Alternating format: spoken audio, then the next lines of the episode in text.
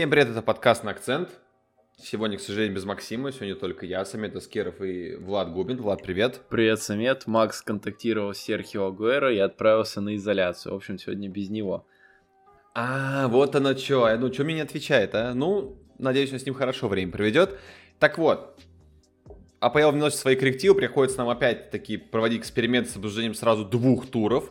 А, но как раз накопилось большое количество интересных матчей, уже поменялась немного ситуация турнирной таблицы, так что нам обязательно будет, будет что обсудить. Итак, начнем давай с команд, наверное, которые в эти два тура проиграли оба свои матча, то есть ничего не заработали, еще упали в таблице.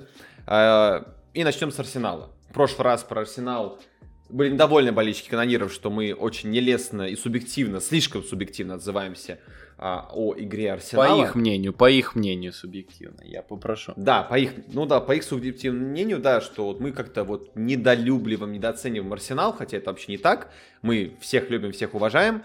А, поэтому давай начнем с Арсенала. В этот раз давай поподробнее разберем. Тем более было две, ну, очень интересных игры, абсолютно контрастных. Да, результат один и тот же. Поражение, но там не все так просто. Начнем давай вкратце сначала с матча с Волками. Да, очень обсуждаемый был матч, наверное, самый скандальный вот за предпоследний тур, а, потому что Арсенал, лично по моему мнению, мне сложилось так, что первым тайме они все контролировали. Вплоть до 45 минут действительно мне очень нравился Арсенал. Они даже забили два, но только один гол отменили. И в целом вот до 44 минуты предпосылок, что Арсенал этот матч проиграет, у меня лично не было. Я был уверен, что они выиграют Волков там с перевесом даже, наверное, в два мяча, скорее всего, там 2-0, 3-0 может быть, да. Но потом бабах и пенальти что это было, как это было, и Луис получил красную. Вот тут давай сразу сходу вопрос тебе. Вот на твой лично сугубый взгляд, была там красная или нет? А, я думаю, что красной не было. Почему? Попробую объяснить. То есть, а, как по правилам УЕФА, они отменили правило тройного наказания, то есть это угу. за последней надежды, то есть это получается красная, пенальти и дисквалификация футболисту. Сейчас в правилах как прописано, вот дословно цитирую. Если вратарь или защитник штрафной в площади нарушает правила, но при этом действительно борется за мяч, он больше не будет получать красную карточку. В других случаях агрессивная игра или действия, не связанные с попыткой завладеть мячом, по-прежнему будут наказываться красной карточкой или пенальти. То есть в чем тут вопрос? А, как трактовать действия Луиса? Пытался ли он завладеть мячом или нет? А, я считаю, лично считаю, что пытался, да, он, допустим, отставал сильно от Виллиана Жозе, но, в общем-то, у него не было даже никакого намерения нарушить правила, и, в общем-то, это вообще случайно так вышло, в конце концов. И намерение mm-hmm. завладеть мечом, я считаю, у него было. Поэтому, исходя из того, как я вижу правила, я, может, конечно, заблуждаюсь, потому что красную карточку mm-hmm. ему так, не от... так и не отменили, но, с другой стороны, верить судьям в Англии себе дороже. Но, тем не менее, я считаю, да, что да. Здесь красной не должно быть. Вот, я думаю так. И думаю, что Арсеналу этим, в общем-то, испортили матч, где они потенциально могли набирать 3 очка. Как ты, в общем-то, сказал, по первому тайму они смотрелись действительно интереснее и ярче, и, в общем-то, как-то внушительнее, что ли. Ну, то знаешь, какой вопрос возник? Я с тобой полностью согласен. Я тоже считаю, что там, наверное, надо было дать желтую. И пенальти там был. То есть пенальти там действительно был, но удаление это был уже перебор. Вот, ну, по поводу второй карточки, я думаю, с тобой ничего говорить не будем, красный, да, Лена там, ну, просто это... Э, я думал, что ничего смешнее уже не будет, потом увидел автогол Рюдигера и подумал, ну, ладно, меня еще, еще, еще можно удивить каламбурами, вот. Но все-таки э, здесь какой важный момент, смотри, хорошо, вот второй тайм, уже на второй тайм Арсенал выходит с 10 человеками. Правильно? Да. Я не очень понял менеджмент Артеты. То есть э, он под конец игры полностью убирает всех нападающих. Выпускает только игроков опору, выпускает игроков по защите. То есть там, если не ошибаюсь, если Казет ушел с поля, да, его заменили. Казет еще в перерыве а... ушел. Его сразу же да. после красной заменили. И вот вопрос, Почему? То есть, неужели Артета сразу был доволен? Типа 1-0, 1-1 был счет, и он такой, нормально, отстоим. Зачем? То есть, А, понятное дело, что он не мог ожидать второй красной карточки, как и все абсолютно в мире, кто смотрел этот матч. А, я думаю, даже сам ну, Испиус Санту офигел от такого прекрасного расклада событий на Малиню, да, и думаю, что он ожидал настолько комфортного э, фарта, да, вот такого супер фарта. Но все-таки, почему Арсенал во втором тайме абсолютно перестал играть в атаку? Они очень мало переставали атаковать. Я понимаю, если бы счет был 1-0, а, пенальти не забили. И тогда такой подумал бы Артет, окей, хорошо, у нас 1-0, мы можем теоретически отстоять в автобусе до конца матча, потому что Вулверхэмптон, ну, не самая атакующая команда. Там как бы есть действительно интересные футболисты в атаке, но не так. И тем более, как бы до сих пор еще не восстановился, как его, Хименес? Да. Его фамилию. да, Хименес, да. То есть он еще не восстановился до конца, поэтому, как бы, ну, можно было предположить, но все-таки, все-таки а, можно ли назвать абсолютно все в этом матче какой-то глобальной аномалией? То есть там, не знаю, может быть, Артета просто психологически сломался на второй тайм, и просто уже у него руки упали, он не знал, что ему делать, да? Команда то же самое. Потому что я не знаю, как если объяснить по-другому, за что, зачем так поступил Лена. Ну, у них с психологией всегда проблемы были последние годы Арсенала. А это удаление их прям заметно подкосило. То есть с одной стороны, да, есть объективные причины, ты играешь в меньшинстве.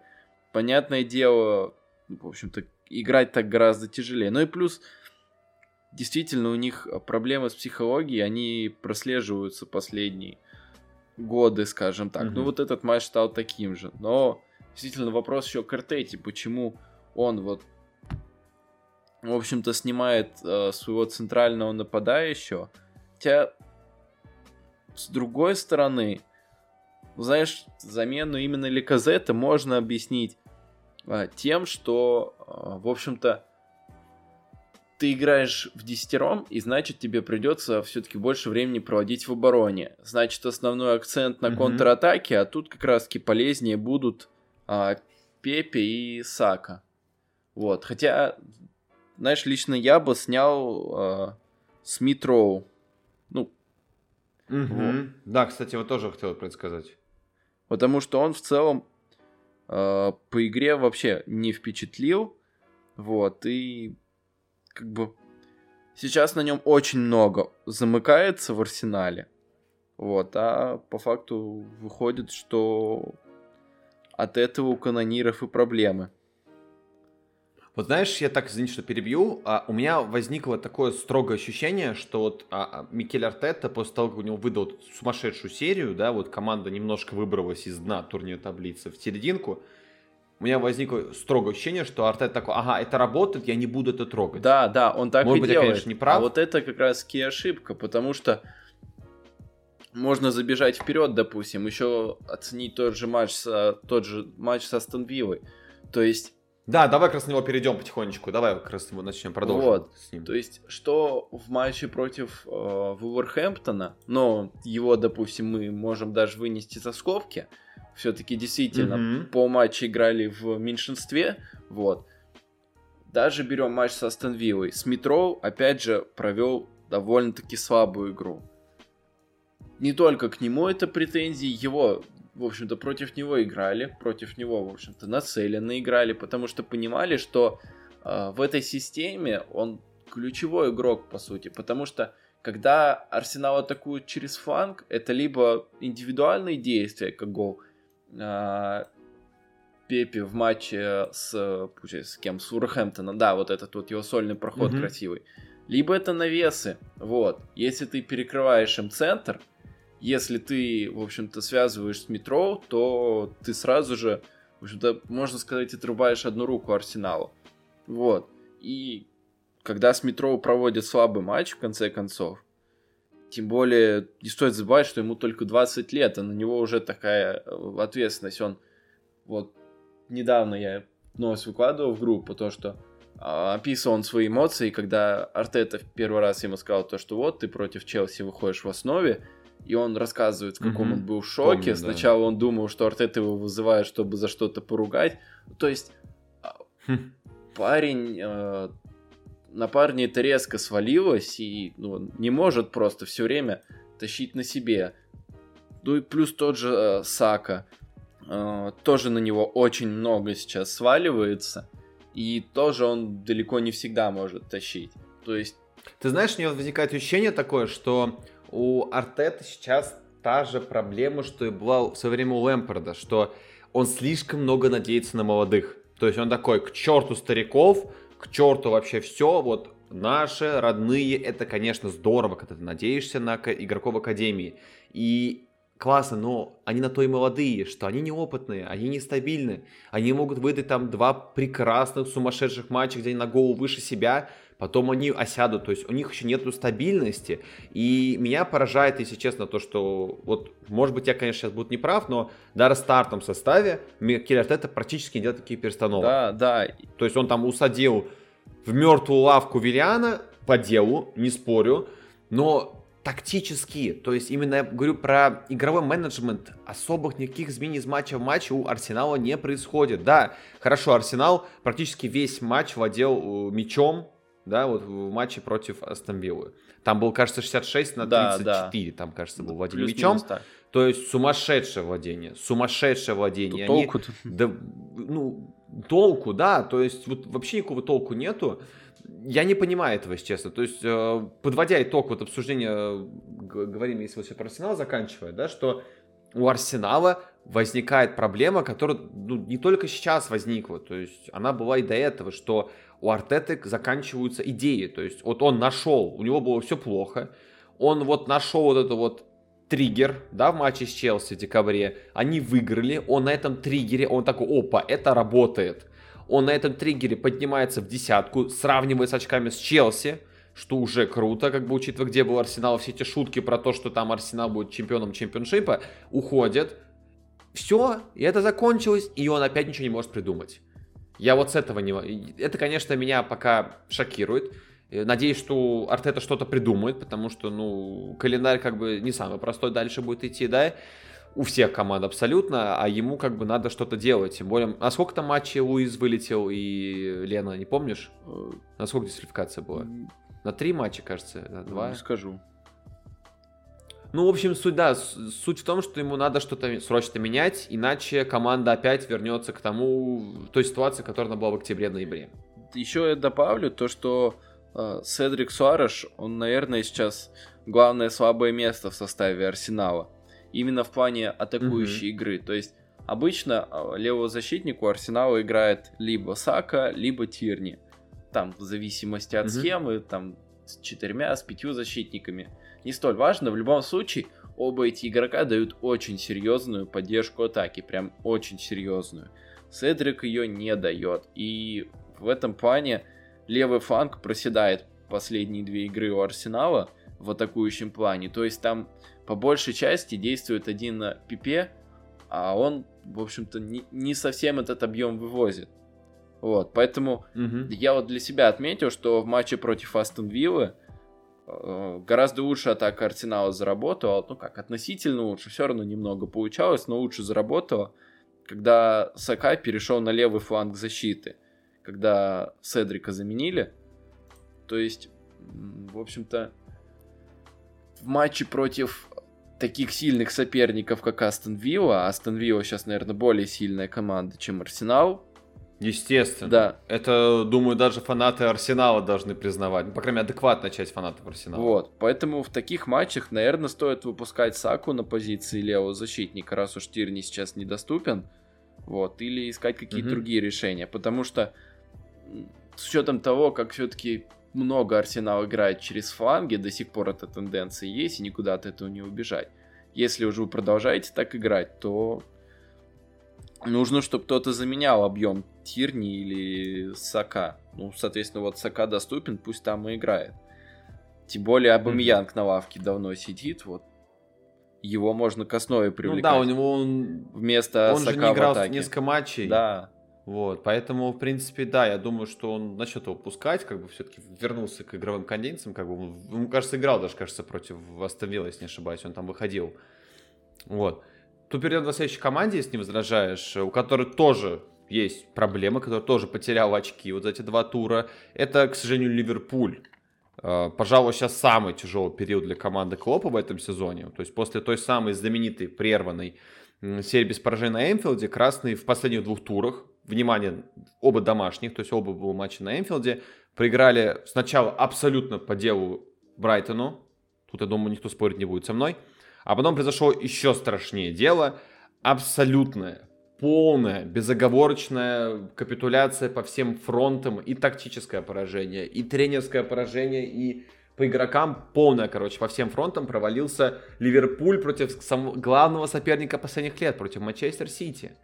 Причем настолько сильно провалился, что, ну, я думаю, 4-1 это поражение куда болезненнее ударило по Ливерпулю, по фанатам Ливерпуля, чем те самые 7-2 со Астон да, то есть там это была какая-то некая аномалия, да, да. там все-таки много всяких факторов совпало. Здесь абсолютно все было против Ливерпуля, и тут давай вот поподробнее на каждом из матчей остановимся, заодно похвалим Грэма Портера, тем более он это заслужил, да, а, и, естественно... Да, ну, обыграл Тоттенхэм, потом и Ливерпуль. Да, вот, то, о чем мы с тобой в начале сезона еще говорили, помнишь, что вот когда вот пошли вот эти поражения, да, у Брайтона, вот когда они спустились резко вниз в таблицы, мы говорили про то, что не заслужил Брайтон быть так внизу, то есть они должны быть выше, они заслужили, они там по потерям очкам не помню, какие они сейчас идут, но они много, они хорошо играют, качественно играют. Еще одна команда есть, аутсайдер снизу, да, а, это Шеффилд, про котором попозже поговорим, но здесь давай... Да, по всем, по всем, э, по всем X-Points, по XG, Брайтон, они близки к топам, на самом деле, вот. А так, тут начнем, наверное, с матча против э, Ливерпуль-Брайтон, раз уж мы начали так. На самом деле, что меня удивило, как Брайтон комфортно себя чувствовал. То есть... Да. Э, Брайтон действительно, в общем-то, контролировал игру больше, по большей части. Э, там в конце, казалось бы, Ливерпуль вот должен пойти сейчас натиск какой-то сумасшедший. Куча моментов, там, не знаю, Салах что-нибудь хотя бы придумает, там в одиночку пройдет оборону. А нет, ничего этого не было. В конце матча по минимуму моментов было у ворот Брайтона. То есть во-первых, да, Брайтон очень, э, скажем так, компактно оборонялся, очень грамотно. Э, в общем-то, вот эта вот схема с тремя центральными, она легко трансформируется в пять защитников, и Ливерпулю, конечно, тяжелее. Плюс Бисума шикарный матч провел. У него 10 восстановлений mm-hmm. владения, 5 перехватов. Просто идеальный матч. Я думаю, Ливерпуль теперь вдвойне должен задуматься о том, чтобы его летом купить, потому что слухи уже ходили. Вот. И в плане креатива вообще по минимуму, прям вообще. Почему? Наверное, потому что... Наверное, потому что состав, во-первых, неполноценный. То есть... Э... Да. Кто в полузащите... Но это не главное... Но это не главная проблема. Давай сразу скажем, что вот матч с Сити показал, что у Ливерпуля кадровая проблема сейчас ну, лично, на мой взгляд, не самое главное. Как бы странно это говорить, не спорю, но мне кажется, что у Ливерпуля есть реально прям жесткая психологическая проблема, о ну, которой ну, вообще, да, как бы да. говорили еще раньше. Да. Про раздевалку. Говорили, что как будто Клоп потерял раздевалку, но мы такие, да ладно, Клоп потерял Думаю, раздевалку. не потерял. Думаю, случилось на самом деле то, что сказал Рой Кин. То, что они слишком поверили в себя, слишком поверили в шумиху вокруг себя. То есть Рокин любит громкие mm-hmm. высказывания, очень любит, да, но я думаю, в этот раз он действительно попал в яблочко. И вот я даже комментарии читал под этой новостью от многих фанатов Ливерпуля, и там почти все пишут, ну да, да, он прав. Да, действительно, он прав, потому что в первую очередь это, наверное, психологические проблемы. То есть не видно, не видно чего-то у игроков Ливерпуля. Вот не, а говорил об этом, кажется, несколько подкастов назад, что как-то не добегают в некоторых моментах, недостаточно стараются. Вот нету этого. Незаметно. Ну и плюс, действительно, просто по XG в матче с Брайтоном они меньше одного набрали. То есть Брайтон, да. Брайтон, конечно, хорош, но это не какой-то там, э, скажем так, команда, которая будет там гениально обороняться. Это не Манчестер Сити, там, не, не знаю, не Тоттенхэм, который может автобус шикарный поставить. В конце концов, э, Брайтон это, не знаю, это даже не э, Ньюкасл, который там может поставить автобус из там 11 человек, все 11 в воротах будут стоять, вот, то есть Но, тем не менее, Ливерпуль ничего осознанного против них не смог создать. Вот прям очень да. грустно. И вот я, я даже не знаю, ну никакого креатива не было. То есть от, от кого Тут можно было ожидать? Было от, от Тиаго, но ничего он не показал. Фермино тоже ничего не показал. И как-то он блекло выглядел. Мане с Салахом хм. тоже. И не знаю. Может, какие-то их личные конфликты там обострились сейчас на фоне этой неудачной серии. Потому что иногда они Ты знаешь, не что... замечают как будто друг друга. Ты знаешь, я сейчас немножко вперед сбегу, наверное, вот э, по поводу вот, Ливерпуль такой тезис в голове возник у меня, что вот хорошо, думаю, фанаты Ливерпуля уже поняли, что Ливерпуль выпал точно из чемпионской гонки. То есть, ну, дело даже не в том, что вот последние два матча были такие плохие, не, просто по очкам действительно не очень низко улетели. Да, 10 очков и у Сити матч в запасе. Потенциально это 13. Да, это как бы понятное дело, вот, но тут просто, смотря на турнирную таблицу, есть как бы даже те, математически вероятность того, что Ливерпуль даже четверку может не попасть. И как бы да, сейчас это звучит очень прям маловероятно, я все-таки в это вообще не верю, то есть там скорее Лестер вылетит. Да, я тоже, я, я думаю, Ливерпуль попадет. Да, но опять-таки вот матч с Сити показал, знаешь, что для меня самое главное показал? Я, я не могу прям вот так разбирать тактически, как ты, но вот как простому обозревателю, такому вот плебею, матч, с Ливер... матч Сити мне показал, что Ливерпуль потерял вот свое главное еще качество. Точнее, даже Клоп потерял свое еще такое главное качество, которое мы видели в начале сезона у него, что он умеет адаптироваться под трудности, которые возникают посреди матча, посреди сезона, между матчами, там, травмы, не травмы. То есть мы, допустим, всегда поражались, что вот помнишь там те матчи, когда вот Ливерпуль на бумаге смотрелся просто отвратительно, там пол команды в лазарете, но Ливерпуль выходил и тактически обыгрывал своего соперника. Сейчас как будто команда, вот смотри, сначала стала мало забивать, да? да. Потом потеряла, короче, закончился ее этот рекорд, да, вот 68 матчей, все прервалось. Потом начались, еще вернулись опять-таки проблемы с обороной. Потом начались проблемы с центром, да, что вот бедный Тяга он был самым важным и лучшим игроком э, среди вот игроков Ливерпуля вот в матче против Сити, мне так кажется, потому что он выполнял огромный объем работы, это вот визуально было, без статистики даже видно, что он действительно контролирует центр, он прям тот игрок, который связывал оборону с атакой, то есть он отвечал за переходы в атаку, но вот только его убрали с поля, и все. Ну, ты увидел, да, в принципе, все голы как раз были забиты под конец матча уже. То есть, да, когда, э, я не помню точно, сейчас, когда, вот посмотрю даже, когда Тиаго поменяли, Тиаго, кажется, поменяли во втором тайме на какой минуте? На 68 минуте, да, поменяли да. его, смотри. Его поменяли на 68 минуте, счет тогда был 1-1, и потом ровно через, сколько получается, 6, да, 6 минут пошли, пошел первый гол, потом второй гол, потом третий гол подряд. То есть это показательно, что ли, вот Ливерпуль теряет свое главное качество, это умение адаптироваться под соперника. То есть, если ты не можешь навязать сопернику свою игру, то будь добр тогда вот в этой системе адаптироваться. Может быть, может, я не прав, как думаешь? Как, как, как твое мнение по этому поводу? Нет, нет, действительно, действительно, именно вот с э, момента ухода с поля а, Тиаго Ливерпуль, в общем-то, потерял прежний контроль. Ну, потому что, во-первых, вышел Шикери, вот, и это уже не про контроль, это больше про обострение. Вот. Угу. Это с одной стороны, с одной стороны, это как бы понятно, Ливерпулю нужно, нужно побеждать в этом матче было, никак иначе. Вот, но заменять именно Тиаго, я думаю, не совсем правильно. Тем более вышел Милнер, и получилось э, тройка полузащитников, ну, номинальная, Шакири ближе к атаке играл. Шакири, Вейналдо, и mm Милнер. Вот. Кому тут что-то креативить, придумывать из полузащиты, но остается надеяться только на то, что Хендерсон будет что-то из э, центра защиты придумывать, то есть какие-то длинные передачи, но и все. То есть Клоп сам себе, скажем так, несколько обрезал вариант. Я не знаю, он надеялся...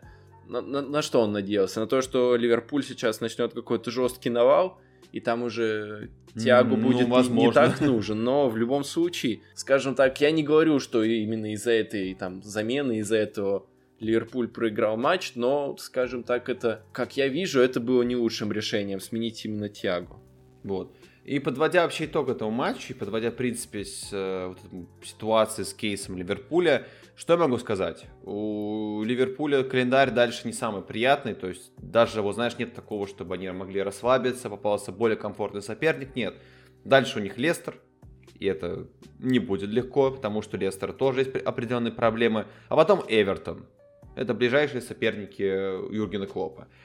Я вот сейчас просто готов всем своим знакомым фанатам Ливерпуля просто вот, знаешь, пожать руку, поход по плечу, просто пожелать терпения, потому что, если честно, никаких предпосылок, что что-то поменяется в матчах с Лестером, я не вижу. Тем более матчу с Эвертоном, потому что сейчас и Лестер, и, на удивление, Эвертон реально смотрится лучше. Вот именно на данный момент. Не на долгом отрезке. Именно сейчас эти команды смотрятся куда собраннее. Вот именно, знаешь, мне кажется, слово «собрание» вот звучит тут подходящее. То есть номинально на бумаге Ливерпуль действующий чемпион Англии, прекрасный состав, да, то есть игроки мирового уровня. Очень грамотный, вот мы про это не сказали, но... Про собранность, не знаю, тот же те же два, скажем так, привоза от Алисона. То есть в первом случае, да, сам Алисон виноват. А если еще раз эпизод пересмотреть, то там рядом у него не было вариантов. Там оба центральных защитника стояли по, по краям штрафной площади довольно-таки далеко. Вот, и... Да, там была проблема не в том, там я тоже пересмотрел, там была проблема с тем, что Короче, его ошибка была в том, что он уперся вот разыгрывание мяча. Ну да. То есть, если бы он просто вот после, потому что он не сразу ему забили, он первый раз не получилось вывести, да? Забрали, потом второй раз уже опять начали водить, опять отобрали, забили гол. То есть ему надо было просто выбить мяч подальше, если ну, ну да, такая ситуация но там бывает сам, часто. Там сам Клоп потом на после матча и пресс-конференции сказал то, что вот в эпизоде с первой его ошибкой мы действительно не дали ему особо много вариантов. Вот, э, я думаю, это сказалось то, что Фабинho и Хендерсон, они не центральные защитники, они все-таки непривычны в этой роли. И знаешь, мне кажется, там, будь бы в этой ситуации, там, Матип, Гомес, Ван Дейк, но они бы чисто интуитивно как-то помогли бы mm-hmm. Алисону в этой ситуации. Вот, вот реально, чисто интуитивно они бы что-то сделали. Но этого не произошло. Потом второй раз это ошибка уже самого Алисона. Еще можно сказать, как много Трента обыгрывал Стерлинг. Это просто раз за разом, просто регулярно в одну калитку. И угу. опять же, Трент провел очень плохой матч. Как в оборонительном плане, так и в плане атакующего потенциала. Там он ничего не создал. Вот. Робертсон тоже выглядел слабовато, его тоже обыгрывали не раз. То есть, действительно, проблемы, скажем так, как, как и командные, так и, скажем так, лично по многим футболистам есть вопросы. Вот, то есть это все в кучу навалилось, и если Клоп действительно сейчас достойно выйдет из, из этой ситуации, то честь ему и хвала. Да, потому что он уже показывал в этом сезоне, что он способен переворачивать ситуацию. Это не тот человек, который сейчас такой просто, ладно, доиграю-ка я сезон, а там в следующем сезоне подумаем. Нет, это человек, который всегда как бы, держит ситуацию под контролем, он наперед видит ошибки, то есть как бы Просто, знаешь, это же, наверное, был очень важный матч. Многие даже называли этот матч как бы такой вот скрытый финал. То есть, да, Ливерпуль до этого всех соперников своих, э, которые претендовали на чемпионство, так скажем, да, обыгрывал. Ну, либо не проигрывал. То есть, а, там, помнишь, Тоттенхэм был на первой строчке, делил, да, они в Тоттенхэм обыграли. Там МЮ подошел к первой строчке, они там сыграли ничью, помнишь, да? Да, да, да. А, и вот как бы вот еще такая вот защита титула, как бы, да, грубо говоря, защита пояса, говорится, вот. И, пожалуйста, команда абсолютно в прах размазана, поэтому многие назвали это так вот в народе скрытый финал с, за чемпионство. Посмотрим, как это будет на самом деле.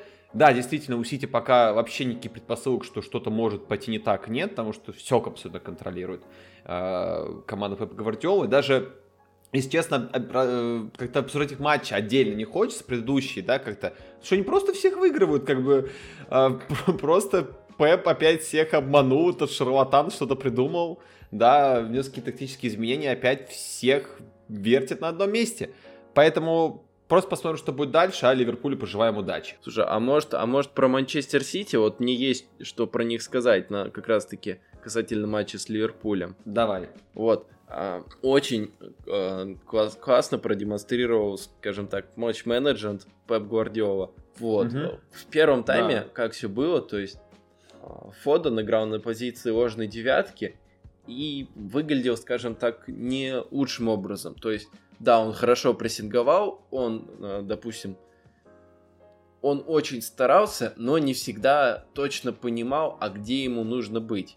Иногда в прессинге, иногда в, в завершающей стадии атак Фоден был не совсем на своем месте. Вот. Во втором тайме, во втором а, Сити стали чаще пере, перестраиваться на 4-4-2 в атаке.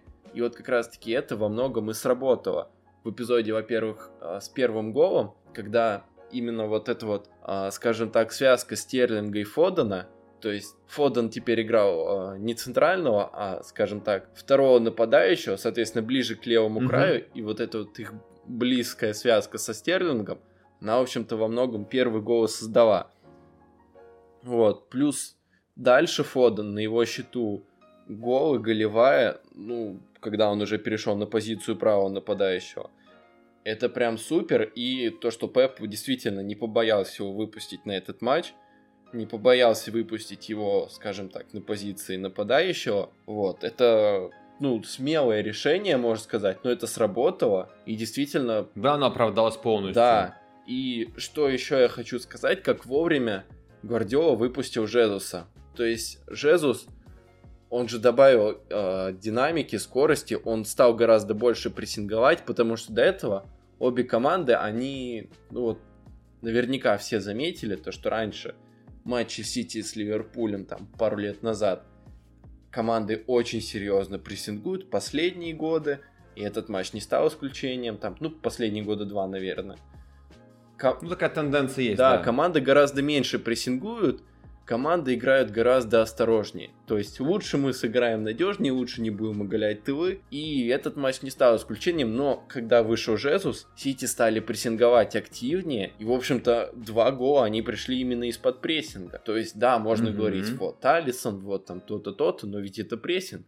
Сити на этой... Да, это э, абсолютно рабочий гол был на самом деле. То есть, если бы Сити такую ситуацию не создал бы, Ливерпуль бы не ошибся. То есть нужно понимать, кто все-таки это не просто на пустом месте. Ливерпуль взял такой, а давайте-ка мы ошибемся. Нет, действительно, ты полностью прав, и правильно что отметил, что это действительно в первую очередь заслуга э, игроков Сити, а не сколько там факапа игроков Ливерпуля. Да, и ведь это, и ведь это пошло именно после того, как ушел с поля тягу. То есть вот, пожалуйста, видим то, что Пеп видит то, что Ливерпуль отказывается от, э, скажем так, такого контроля в центре поля, и опа, mm-hmm. он тут выпускает под это дело Жезуса, он запускает под это дело прессинг, и вот прессинг срабатывает. Вот, ну, здорово, что я могу сказать. Еще, на самом деле, еще много кого хочется похвалить по этому матчу. Стерлинга, который там просто шикарный матч провел, Гюндагана, который... Но он Тут, знаешь, такой еще важный момент стоит отметить, который, кстати, вот даже очень символично вышел, что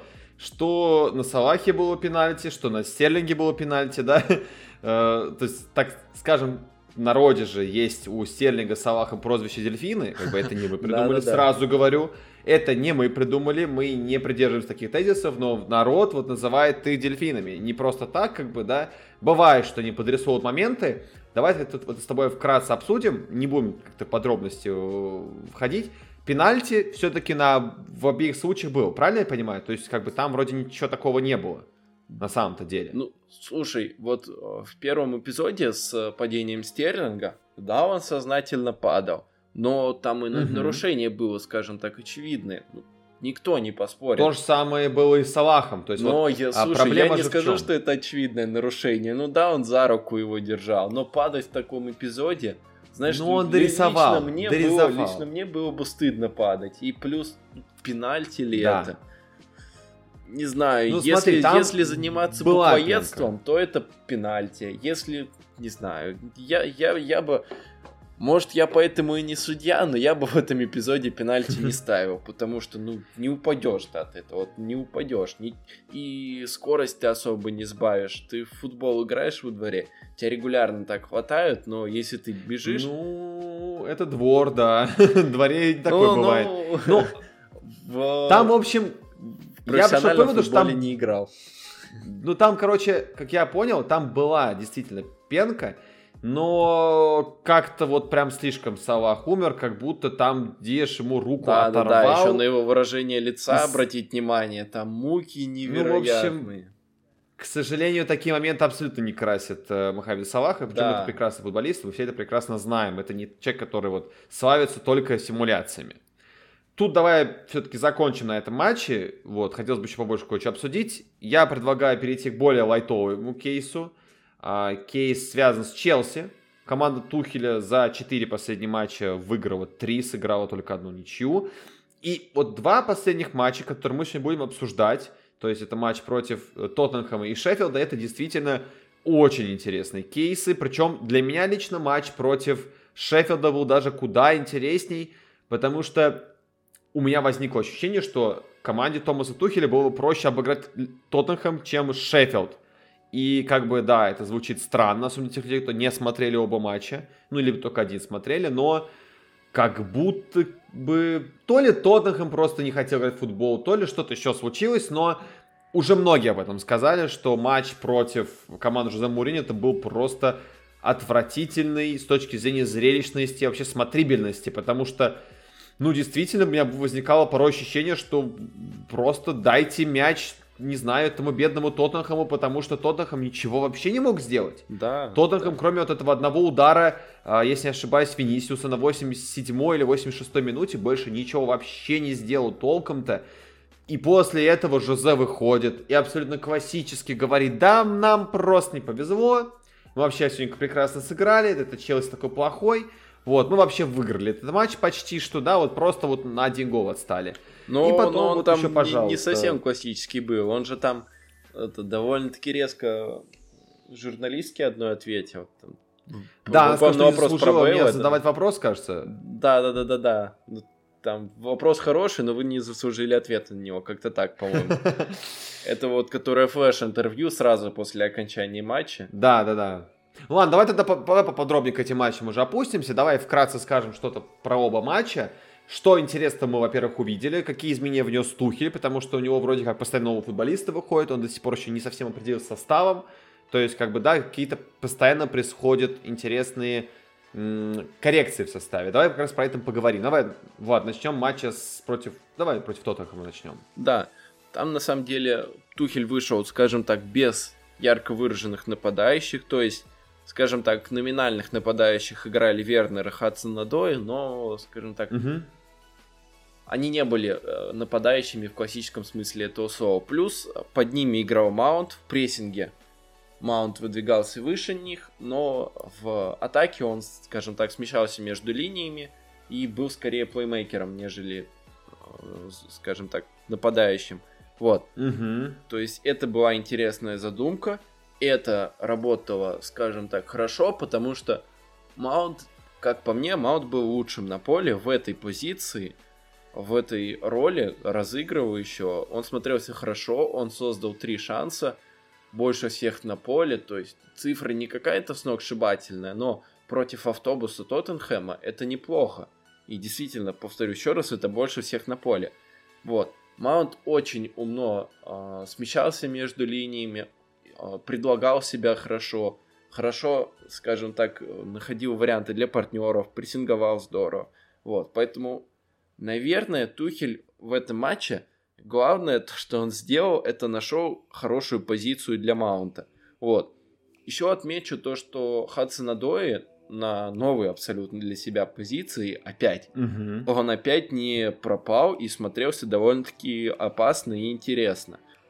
То есть тоже плюс, тоже здорово. Вот. А так в целом, ну, знаешь, э, каких-то кардинальных различий по сравнению с матчем первого круга не было. То есть э, Тоттенхэм да, оборонялся, да. Челси атаковал, вот. Но сказать, что у Челси были какие-то там гораздо больше было шансов, чем э, в первом круге, да нет. Не, там и по XG даже они там, в принципе, не сильно вперед ушли, то есть там не было какой-то невероятного XG, там, если не ошибаюсь, Uh, там буквально на 0,2 или 3 было больше XG у Челси, чем у Тоттенхэма. То есть, если, если, по игре, если по игре брать XG, если без учета пенальти, то, то там, по-моему, ну, то там, да, не, не намного Челси вперед ушли. Но там пенальти сильно Челси XG поднял. Ну, и у них конечно, в итоге около конечно, двух да. общее вышло. А если брать без пенальти, то, то там, да, не такое огромное преимущество. Вот. Но Вот в та- целом, та же ситуация была и с Шеффилдом. да, но, но, но знаешь, еще про. Тоттенхэм скажу то, что все равно видно, Да. видно, что играют по-другому. То есть, скажем так, это уже не навес, это прострелы. Больше, больше, гораздо больше игры через короткий пас. И это смотрелось здорово. Вот. Вот знаешь, такой момент еще хотел вопрос задать. Вот сейчас только вспомнил. а, Не возникает ли у тебя ощущение, что Челси уж слишком много контролирует мяч и как будто бы вот до сих пор не понимает, что с мячом делать? Не, э, я думаю, что Челси правильно контролирует мяч. Не понимает, что с мячом делать, э, это нормально. Они с Лэмпардом не понимали, что с мячом делать. Они вешали. Тут им Тухель, как я понимаю, он довольно-таки э, жестко сказал то, что ребята, давайте без бесконечных навесов, и навесов действительно стало заметно меньше. Вот. Но команда, как по мне, команда, скажем так, становится уже лучше потихонечку, потихонечку. То есть, как было в матче с Вулверхэмптоном, там вообще была тьма. Владение, а что дальше, непонятно. Против Тоттенхэма, против Шеффилда а, гораздо больше было движения в финальной трети. Гораздо лучше уже футболисты понимают друг друга, уже лучше понимают структуру. Я думаю, это нормально. В конце концов, как сказал Пеп Гвардиола там, пару дней назад, когда ты контролируешь мяч, то тебе не забьют. Чем больше ты контролируешь мяч, тем больше шансов, что ты забьешь, и чем меньше шансов, что забьют тебе. То есть Не, Это не как- говорите это, что за Мourinho только. ну, это, конечно, очень упрощенно. а, там, Да, Если, если э, там, спорить с ним конкретно, то можно придраться и серьезно придраться, но если прям очень упрощенно, то это то, то это такая истина своеобразная. Вот. Поэтому Челси контролирует мяч. Им нужно прибавить, скажем так, в этом понимании, в этих коротких розыгрышах, в тройках.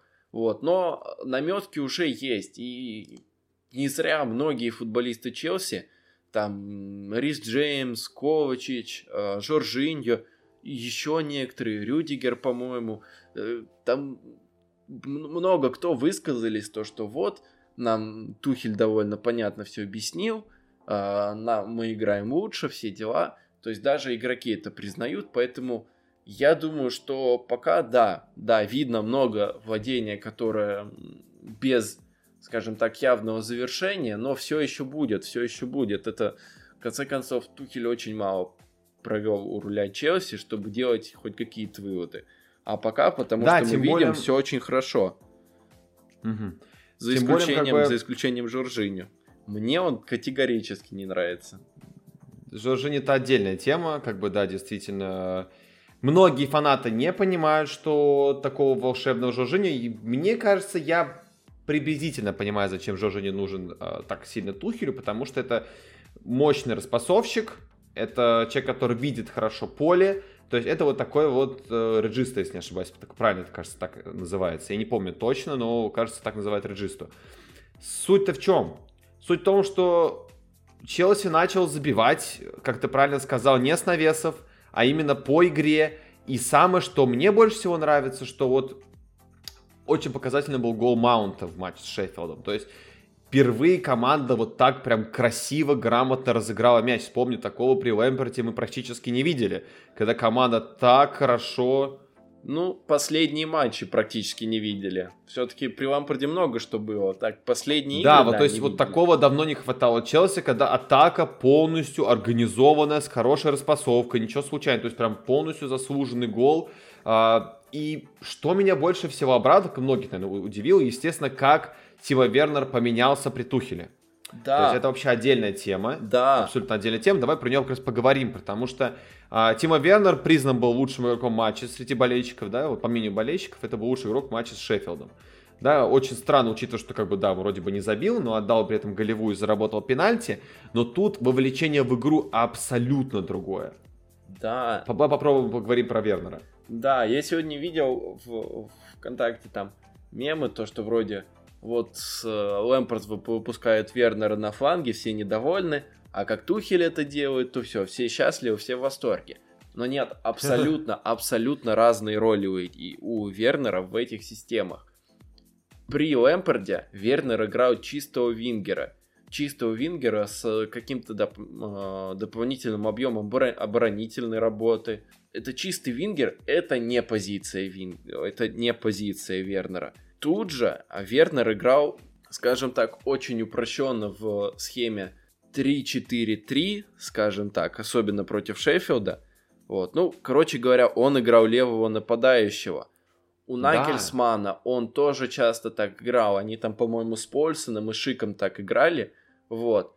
И именно в этой роли левого нападающего, не вингера, а именно нападающего. То есть он играет, во-первых, ближе к центру. Это не просто фланговая работа. Фланговая работа, она в основном на Чилуэле или Алонсо, там в зависимости от того, кто играет. То есть Вернер, он у него больше пространства, и он играет более нацеленно на чужие ворота, у него меньше черновой работы, и вот-вот, это его роль в Лейпциге, он, э, по-моему, последний, последнее время он так и играл, как он сейчас играл последние э, два матча, по-моему, если не ошибаюсь, при Тухеле, mm-hmm. то есть там при в матче с Тоттенхэмом это еще не так очевидно, матче с Шеффилдом, это вот, вот именно то, где и должен играть Вернер. Именно то, где он и играл. Это не, э, это не, скажем так, нападающий единственный. Это вам не Оливье Жиру. И это не mm-hmm. Вингер. Вот его позиция. Либо он играет в паре, либо он играет в тройке нападения в схеме с э, тремя центральными защитниками. Вот, это именно то, где он играл, и вот это работает, как, как Вернер хорошо играл. То есть до этого его хвалили за трудолюбие, а сейчас его хвалят за то, что его игра приносит результат. Вот она разница. Да, это правда так. Да, да, да. Я с тобой полностью согласен, потому что, на мой взгляд, он скоро забьет. Вот как бы у меня возникает впечатление, он скоро забьет. Потому что, ну, действительно, он очень старается, и мне очень страшно, если с ним сейчас тут что случится, там травму получит или еще что-то с ним случится. Вообще, мне вообще не знаю, что будет с его психологией, но сейчас, на данный момент, Тима Верна действительно один из самых полезных игроков и важных игроков в основе э, игры Тухеля. Без него я не могу себе представить э, вообще, в принципе, левый фланг. То есть Пулишич сейчас абсолютно другой игрок, который пока по всем фронтам хуже Вернера. При этом стоит отметить, что Жиру, вот, мне кажется, при Тухеле особо не сможет развиваться, потому что в матче против Шеффилда он там смотрелся просто мертвой обузой. То есть, вот мне кажется, если бы вышел бы Абрахам, то куда больше бы он смог сделать. Вот Жиру мне немножко жалко. Ну да, но что любопытно, что... Абрахам он особо-то и не играет пока при Тухеле. Но пока еще мало времени было, но просто так. Как-то угу. не особо Поэтому, пока ему да, доверяет. Посмотрим, что будет дальше. Пока он, ну, Тухель, как минимум, можно сказать, что выровнял ситуацию в турнирной да, таблице у Челси. Да. То есть теперь Челси уже пятый. Вот, естественно, там есть еще команды, которые не сыграли все матчи, но, по крайней мере, сам факт того, что они подошли впритык к этой вот топ-4 заветной, уже хорошо, уже плюс. Для команды психологически, наверное, попроще, будет какой-то подъем есть. Ну, посмотрим, что будет дальше, потому что в феврале, под конец февраля у Челси адский календарь. И если Тухель сможет его успешно пройти, я думаю, он даже тренером месяца сможет стать, но посмотрим. Я, Тут я, давай перейдем к следующей я, я бы единственное, команде. что добавил, то, что Тухелю стоит задуматься на тем, чтобы выводить Жоржиню из основы. Когда Жоржинью находится под прессингом, против матча с Шеффилдом это было весь матч, против Тоттенхэма это было, было эпизодически, но тем не менее, когда его прессингуют, он вообще ни на что не способен. Он отдает либо назад, либо поперек либо назад, либо поперек. Все. Там одна из там 20-30 передач там будет вперед какая-то там интересная. И mm-hmm. все. Ковачич смотрится гораздо лучше. Вот это тот Ковачич, который, в общем-то, был признан лучшим игроком сезона в прошлом году. Вот она его былая форма. Он гораздо острее играет, он сам может мяч протащить. Жоржиньо, да, у Жоржиньо видение поля сумасшедшее. А, это у него прям не отнимешь. И среди футболистов Челси это он, наверное, лучший по этому атрибуту. Но какой вот там смысл, если он это не применяет? То есть Жоржиньо, насколько я это вижу, он часто тормозит футбол Челси. И тут ну, либо нужно Гилбора да. выводить постепенно в основу, конце концов, либо Канте ставить, потому что при Саре Канте э, гораздо больше был вовлечен в атаку и, в общем-то, более-менее неплохо смотрелся.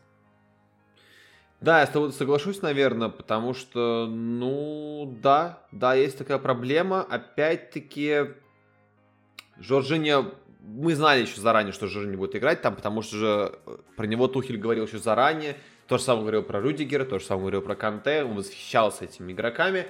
Но посмотрим, вот как раз таки ты вот, сегодня, кажется, мы с тобой списывались и вот обсуждать эту тему, что когда он будет менять что-то в составе, потому что более-менее сейчас состав один тот же выходит с одной и той же формацией, мы ничего нового особо не видим. А вот тут вот вам, пожалуйста, сразу Жоржини постоянно в старте, он еще и забивает. Но мне кажется, это время Тухелю, потому что если вспомнишь, Лэмпорт тоже сначала выставлял как бы Жоржини часто на поле, потом понял все его плохие качества и понял, что он ему не подходит, и он сел сразу на лавку. Поэтому да, дождемся, что будет дальше. Я думаю, что все-таки время покажет, насколько Жожу не подходящий футболист для Челси. Пока да, пока он игрок основы, но с некоторыми оговорочками. Но перед тем перейдем к следующим командам, да, топ-командам, я хочу отвлечься и пару слов сказать про Шеффилд. Потому что Шеффилд, вот у меня сложилось такое впечатление, что Шеффилд это, пожалуй, самый сильный аутсайдер АПЛ за последние 5-6 сезонов. Потому что до этого, если команда АПЛ занимает 20 место, идет так почти весь турнир, то эта команда однозначно катастрофа. То есть это было так, если помнишь, да, в том году это был Норвич, до этого там был Хаддерсфилд, был Вест Бромвич, там кто да, только не был. Астон Вилла была с 17 очками. Вот, то есть как бы мы видели команду, у которых ну все настолько плохо, что ну все, они у там похороны конкретные. Здесь же мы видим как тяжело играть против Шеффилда. Не потому, что Шеффилд сидит в автобусе, а потому, что Шеффилд играет очень организованно. То есть матч с Челси, вот лично мое восприятие было таково, что а, последние минут 15 матча против а, Челси Шеффилд реально был первым номером, номинальным первым номером. Челси, вот обрати внимание, Тухель выпустил сразу двух игроков сначала по флангам, убрал фланги, а потом вытащил Канте вместо Вернера. То есть он максимально сделал акцент на обороне, хотя это против Шеффилда, и Челси не был там с травмами, это было не, э, знаешь, там не было красных карточек каких-то, да, чтобы сказать, что вот, там сейчас Шеффилд может перебить. Просто Шеффилд играет очень классно и очень организованно, то есть это команда, у которой есть игра, но не хватает класса, где-то не везет, и поэтому, как бы, да, команда на 20 месте. Что ну, ты Я думаю, еще вообще? проблемы с психологией были поначалу серьезные. Но они держали победу в Кубке, и дальше у них пошла угу. серия. То есть, вот, пожалуйста, последние матчи против Челси. Слушай, ну, хороший матч провели, хороший. Да, не хватило класса, но, но они молодцы. Выиграли Возбромвич, своего главного конкурента сейчас по таблице. Выиграли абсолютно по делу. Смотрелись они лучше, интереснее, весь матч давили. Очень много различных, э, скажем так, подходов, способов использовали. То есть они не просто грузили, не просто э, перепасовывались, они по-разному комбинировали, использовали э, разные, скажем так, варианты и смотрелся их футбол против Вестбромвича. Против Манчестер Сити тоже проиграли всего 1-0, и я не скажу, что там Манчестер Сити могли там забивать там 2, 3, 4, да не смотрелся. Не смотрелось преимущество Сити, настолько очевидным. По владению, да, а вот что касательно моментов, ну, все было не так mm-hmm. я, явно. До этого Манчестер Юнайтед выиграли. Вот, поэтому Шеффилд сейчас действительно, Шеффилд, вот, вот это вот уже тот Шеффилд, который мы помним по прошлому сезону. Там тот же Бэшем, в конце концов, э, гораздо больше сейчас подключается, и это гораздо интереснее смотрится. Вот. Там Макберни, Шарп свою форму нашли. Вот. Короче говоря, этот Шеффилд действительно, с одной стороны, команда на 20 месте, с другой стороны, угу. если смотреть, как она играет, ну, будет очень печально, если такая команда отправится в Championship. Скорее всего, так и Ну, будет. давай, Да, да, вот это нужно оговорочку сделать, что мы, к сожалению, верим в чудеса, но не настолько, что Я, я, я верю, я, я до конца буду верить, что Шеффилд спасется, потому что, ну, они хорошо смотрятся, ну, я не знаю, я, я до конца не буду признавать то, что Шеффилд точно вылетает. Вот, вот просто глор Шеффилда. Да, в конце ну, потом зато, если что, смогу сказать, а я же говорил, а я в них верил. Ну, ты знаешь, меня успокаивает такая мысль, что даже когда они вылетят, они, надеюсь, очень быстро вернутся в АПЛ. Да, то есть да, я на это да. очень надеюсь. Что, как бы, во-первых, мы видим, что руководство Шеффилда не увольняет Уайлдера, то есть они в него верят. Я надеюсь, что они его реально не уволят, и все прекрасно понимают, что проблема не в тренере в этой команде, да. Ну, состав для чемпионшипа, который сейчас у Уайлдера, он просто космический, мне кажется. То есть там можно вообще спокойно всех пух и прах разносить, как минимум на топ-3, топ-4 претендовать чемпионшипы точно можно. Но вот им надо вот это вот, знаешь, пройти чистилище в виде чемпионшипа и вернуться еще сильнее и еще бодрее. И давай еще пару слов скажем, наверное, про Тоттенхэм, который после возвращения Кей наконец-таки выиграл. И всем теперь вообще очевидно, кто даже там хейтил, не хейтил или там, наоборот, защищал Жозе. Вот кто говорит, когда вы говорили, да, что вся игра Жозе строится только на индивидуальном мастерстве конкретных футболистов. То есть в основном это все играют абсолютно одинаково, безыдейно, бесхарактерно. Вот этот матч отличный показатель, что только вернулся Кейн и Сон, все, сразу пошли голы, все сразу наладилось, или я не прав? Ты абсолютно прав. Знаешь, показательная статистика, то, что в этом сезоне ни у одного, ни у одного игрока Тоттенхэма нету э, больше полутора XG, кроме Кейна mm-hmm. и Сона. То есть, вот, вот оно, пожалуйста никто особо воротам-то не угрожает, кроме этих двоих. Вот, вот эта статистика, она, по-моему, очень ярко все отражает. А так, действительно, без Кейна команде очень сложно. Посмотреть тот же матч с Челси, Сон часто смещался, то есть частенько оставлял зоны Джеймс, ну, не то, что частенько, но было пару раз, когда Джеймс оставлял зону, оголял ее, и вот идеальное место для ускорения Сона.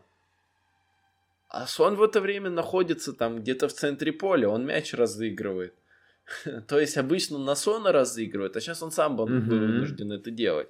То есть во многом это претензии к... Да не во многом, это во всем претензии к самому Жузе. Почему ты не выставишь в конце концов состав еще одного креативного футболиста? Почему сон да. должен вынужден де- делать то, э, в чем он не лучший? Почему, в конце концов, он лучший в том, чтобы убежать? Но он сам не, не создать себе момент, чтобы убежать. Не, не, не каждый раз убежишь, как в матче против Берли, за, за что он там премию Пушкаша получил. Вот. Не выйдет так. Жозе ничего в этом плане не сделал.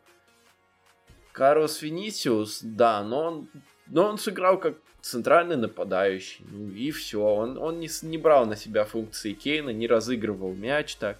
Не было этого. Жузе ничего не сделал. Жузе, помимо этого, над другими ошибками не работает. Раз уж я так разошелся и, в общем-то, высказываю ему все, высказал бы в лицо, но его тут нет. Вот. А, высказываю дальше. Отсутствие прессинга полное у Тоттенхэма и это приводит, в общем-то, к результатам э, максимально негативным. Помнишь, вот матч с Ливерпулем, первый гол э, Ливерпуля, это когда Хендерсон, э, с, в общем-то, прошел, сколько он там, ну, метров, не знаю, 15-20, спокойно пробежал и забросил mm-hmm. мяч на Мане.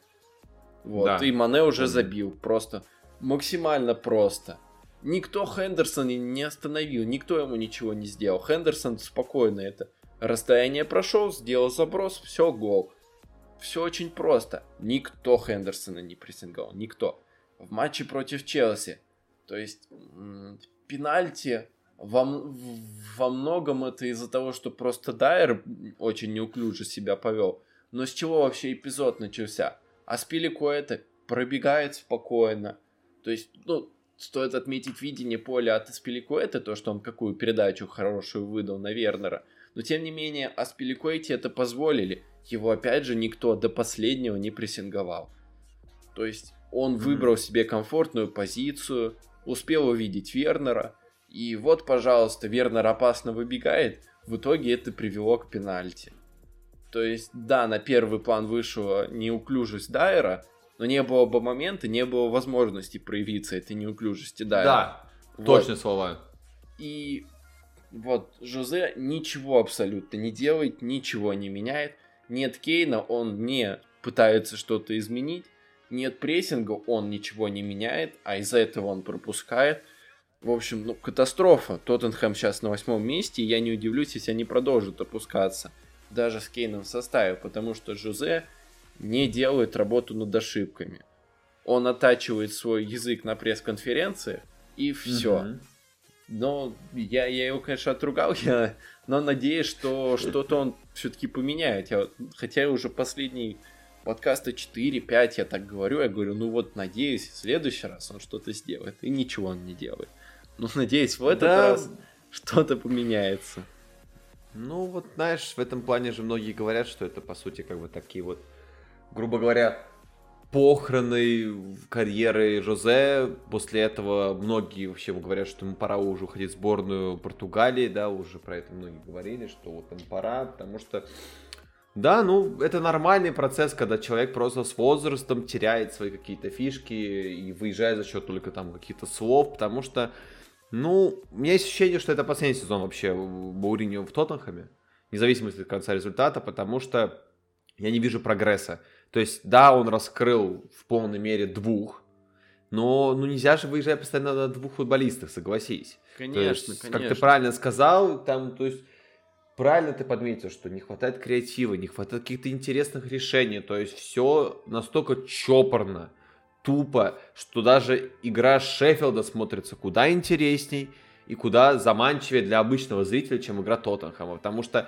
я не представляю себе, как вот сидит там Леви такой, ну вот сейчас у нас столько фанатов по всему миру появится, ой, мама родная, там, сейчас нас будут в Америке смотреть, там, да как это можно смотреть, прикинь, вот просто человек, который никогда не смотрел в жизни футбол, вот ему врубаешь игру Тоттенхэма, он же что это? Это футбол? Я тогда вообще футбол никогда в жизни смотреть не буду. Да, потому да, что да, это да. кошмар. Кошмар. ну да ладно. Давай перейдем к следующей команде, если не возражаешь. Давай поговорим про Манчестер Юнайтед. Да, который... если их матч против Саутгемптона включить американцу, ни разу не смотревшему футбол, он скажет, ух ты, а за эту команду можно болеть. Ну да, кстати.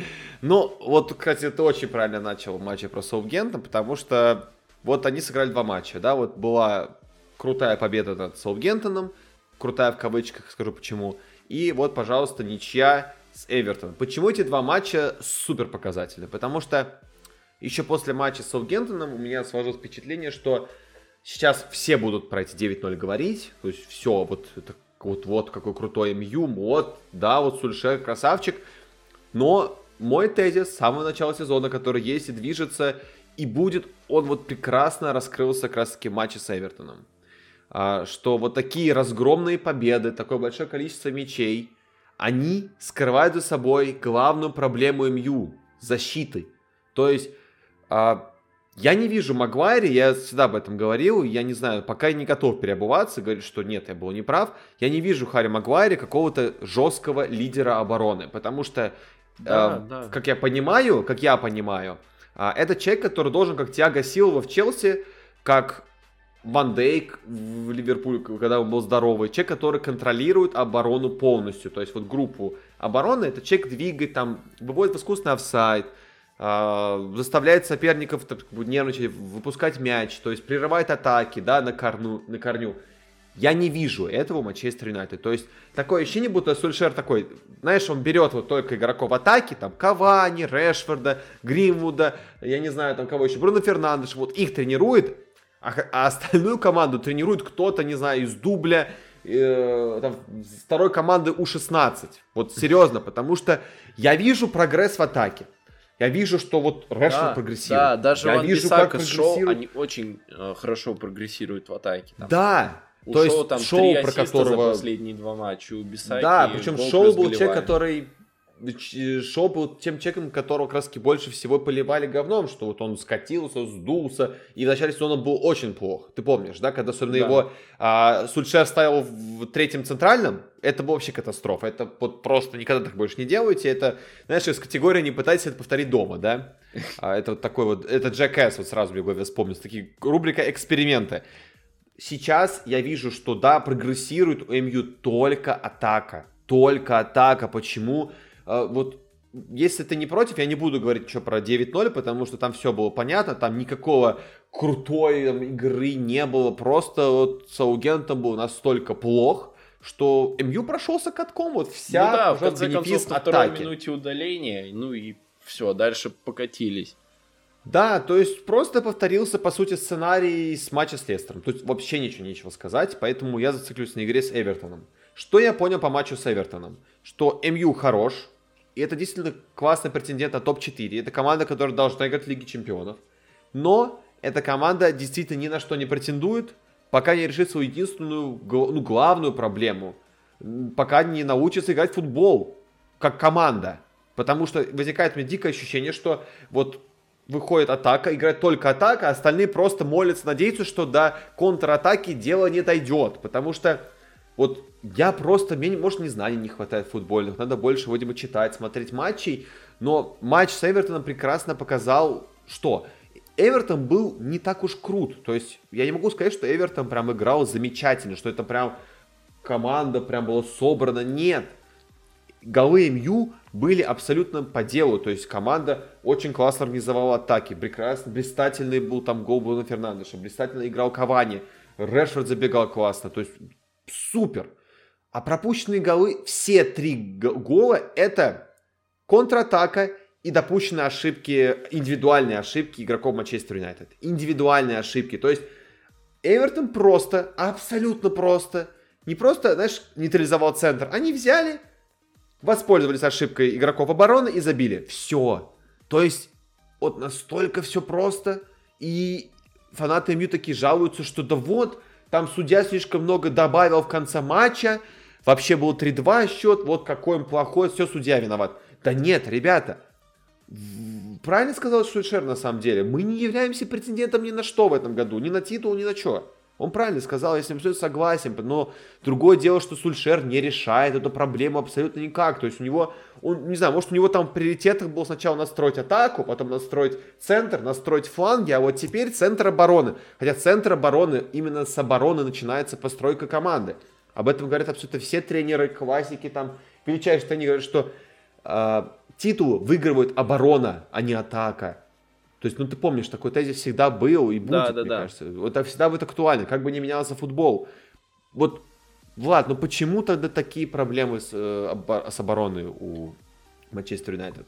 Я вот честно не, не понимаю, потому что то Юнайтед выдает очень хорошую серию, Магуайр mm-hmm. там с Линделёфом там или там ну, в последних матчах иногда с бои там, вот смотрится здорово, все, все классно, там несколько сухарей у них там набирают, все круто, там не пропускают, а потом бац, и находится такой матч, где там сначала Магуайр что-нибудь глупое сделает, потом, не знаю, условный Шоу, условный Линделев, условный Туанзебе, да, условный Ван Бисака, да кто угодно, все.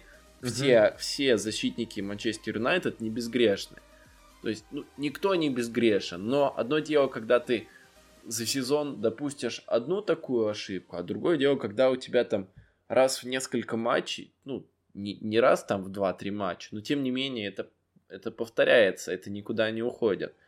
Когда вроде как все хорошо, а потом бац, и в одном матче вы несколько раз ошибаетесь. Что это такое? Я лично не понимаю, почему так. Я действительно вот искренне не понимаю, что, что это, в чем причина. Я, я, я вот, у меня э, нет догадок даже. Потому что они умеют играть, а потом берут и проваливаются. Вот как так. Я понимаю, если бы они все время проваливались, или если бы они ну, регулярно делали, а так они оп-оп-оп, нормально идут, бац, провал. Что это? Я, я вот действительно теряюсь в догадках. Ну, я думаю, тогда на этом пока про именно больше нечего сказать. Можно ну, сказать, что я, про Эвертон я еще хочу есть. сказать то, что как изменился матч после того, как э, Погба был заменен. Мгм. Как да, я, давай, как, да, да. как- как я, как я это видел, то что до того, как Погба травмировал, Манчестер Юнайтед полностью контролировал вообще весь ход матча. У Эйртона, по-моему, тогда ни одного удара поворотом еще не было. Вот, то есть полный тотальный контроль. Да, ни одного удара поворотом у Эйртона не было на тот момент, когда Погба получил травму. Погба Мгм. действительно Погба настолько был хорош, что он позволил Бруно играть больше впереди, играть э, больше, скажем так, на забеганиях, на открываниях. И, в общем-то, держал центр поля в основном именно он. Погба получил травму. Потом во втором тайме еще под это дело Карло Анчоти меняет схему с ромба в центре поля. Он перестраивается на 4-2-3-1. И Манчестер Юнайтед теряет, в общем-то, немножко контроль над матчем. Да, стоит сказать в первую очередь, и во вторую, и в третью про индивидуальные ошибки. Но это пришло Мгм. еще из-за того, что Манчестер Юнайтед больше не контролировал так матч. То есть Эвертон поменял схему, Манчестер Юнайтед потерял Погба, а Погба действительно был главным футболистом до своей травмы. И Мгм. вот оно пошло. То есть а, не знаю, насколько сейчас а, будет тяжело Юнайтед без Погба, потому что за последние там годы они привыкли без него играть с учетом его постоянных травм. Но в этом матче травма Погба сыграла очень важную роль. И рискну предположить, что если бы Погба не травмировался, то Юнайтед довел бы матч до победы спокойно. Ну да, в принципе, я с тобой согласен. Конечно, я не ожидал еще где-то месяца даже 4 назад, что скажу, что без Погба и Мью тяжело играть. Хотя да, потому что мы уже привыкли, что да, в принципе, и без него неплохо дела идут. А, думаю, на сегодня тогда все. Есть что-то что еще обсудить? Да, наверное, наверное, все сказали.